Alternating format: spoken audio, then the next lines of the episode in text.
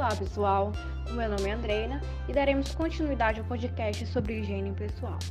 Nesse segundo episódio, nós falaremos sobre os surtos relacionados com manipuladores de alimentos.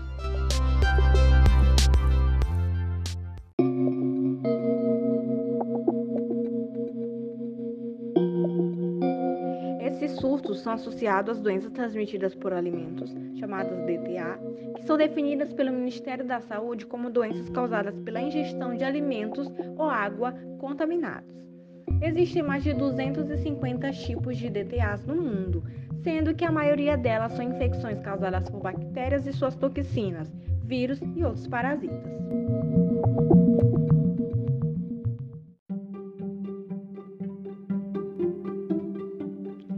Ministério da Saúde considera surtos de DTA quando duas ou mais pessoas apresentam doença ou sintomas semelhantes após ingerirem alimentos ou água da mesma origem, normalmente em um mesmo local.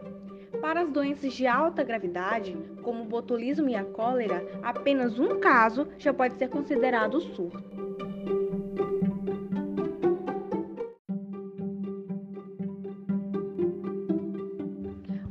Casos e surtos têm sido relatados devido à falta de higiene pessoal. A contaminação ela geralmente ocorre via rota fecal oral, devido à presença de microrganismos nas fezes de pacientes, pessoas em recuperação ou portadores. Infecções cutâneas ou secreções nasofaríngeas e orofaríngeas também foram associadas em surtos relacionados aos manipuladores.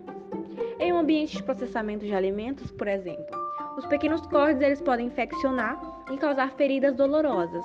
Também causam desenvolvimento de dermatite nas mãos devido à falta de higiene dos manipuladores.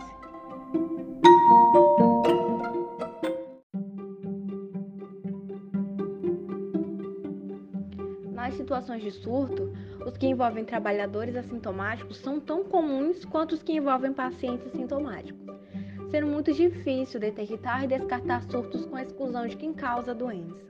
Para aqueles manipuladores doentes, a eliminação dos patógenos pode ocorrer antes do início da doença ou também depois que o paciente se recupera da doença.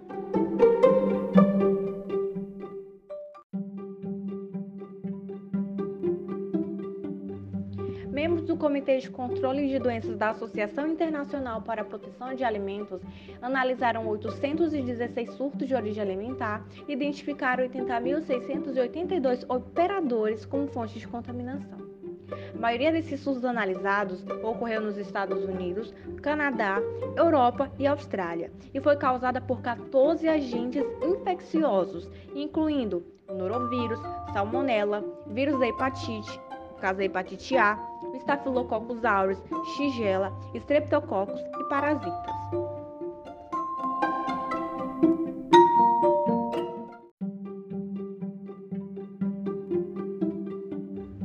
Além das técnicas convencionais, é, técnicas moleculares de caracterização de microrganismos ou toxinas são utilizadas para identificar casos e surtos por meio da caracterização genética de microrganismos e toxinas e a sua relação com a contaminação.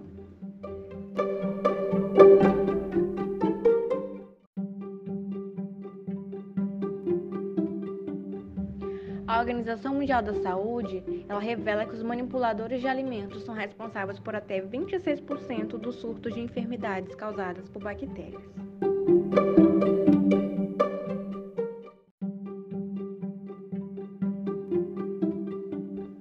Esse primeiro relato de casos de surto de intoxicação alimentar aconteceu em abril de 1998 no interior de São Paulo, envolvendo aproximadamente 180 pessoas.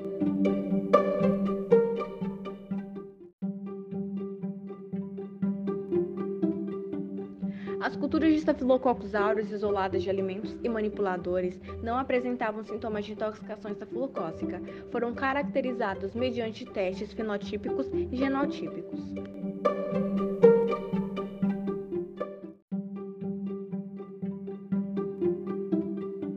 As culturas isoladas das saladas de vegetais com molho de maionese, frango assado, massa com molho de tomate e as isoladas de secreções da orofaringe de quatro manipuladores demonstraram o mesmo perfil quando combinados os resultados de fagotipagem, resistência a antibióticos, produção de enterotoxina A e ensaio de RAPD, polimorfismo do DNA amplificado aleatoriamente.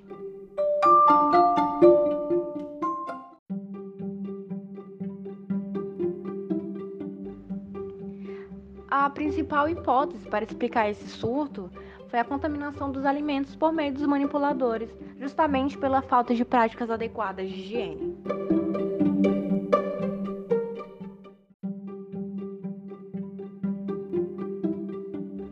Outro relato de surto aconteceu em 2012 na cidade de Salzburgo, na Áustria. Ocorreu um surto de norovírus G2.4 envolvendo convidados e manipuladores de alimentos em um jantar de casamento.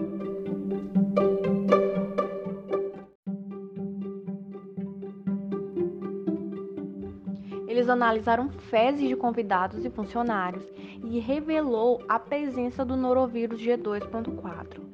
Um dos funcionários ele já apresentava diarreia no dia anterior ao casamento, porém, mesmo com os sintomas, ele trabalhou no dia anterior e no dia do casamento.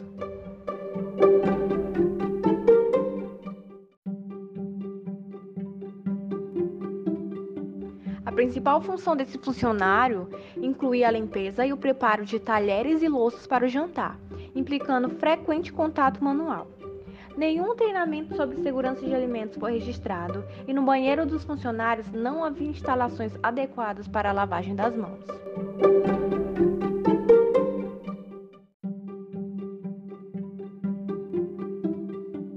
O vírus implicado nesse surto provavelmente foi veiculado pelo funcionário e se disseminou no ambiente pelo contato manual com as superfícies da cozinha, alimentos e talheres.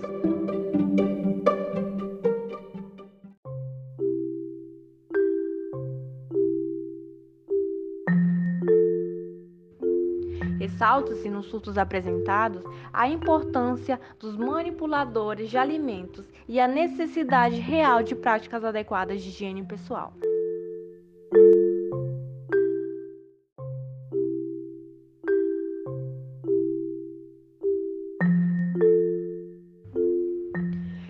Intervir na educação sobre o manuseio adequado dos alimentos pode ajudar a maximizar a segurança dos manipuladores de alimentos, expandir seus horizontes educacionais e fornecer às pessoas alimentos seguros de uma perspectiva microbiológica.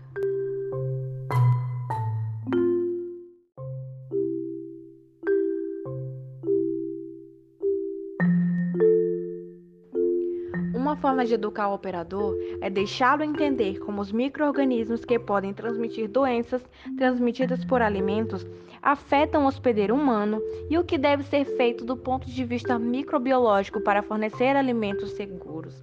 Ter a segurança alimentar e a higiene pessoal como meta é uma forma das operadoras protegerem seus alimentos.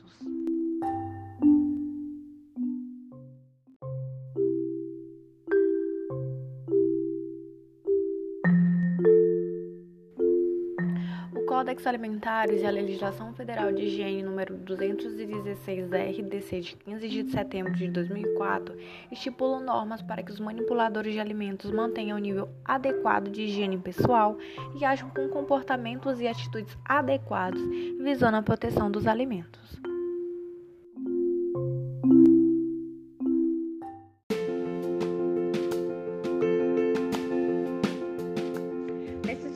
Episódio, aprendemos como a falta de higiene pode acarretar sérios problemas.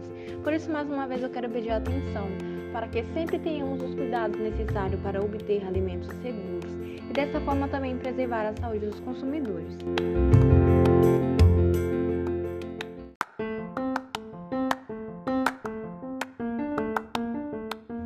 Agora quero convidar vocês para acompanhar os próximos episódios, que serão dirigidos pelos meus amigos Lucas e Darliane. Até mais!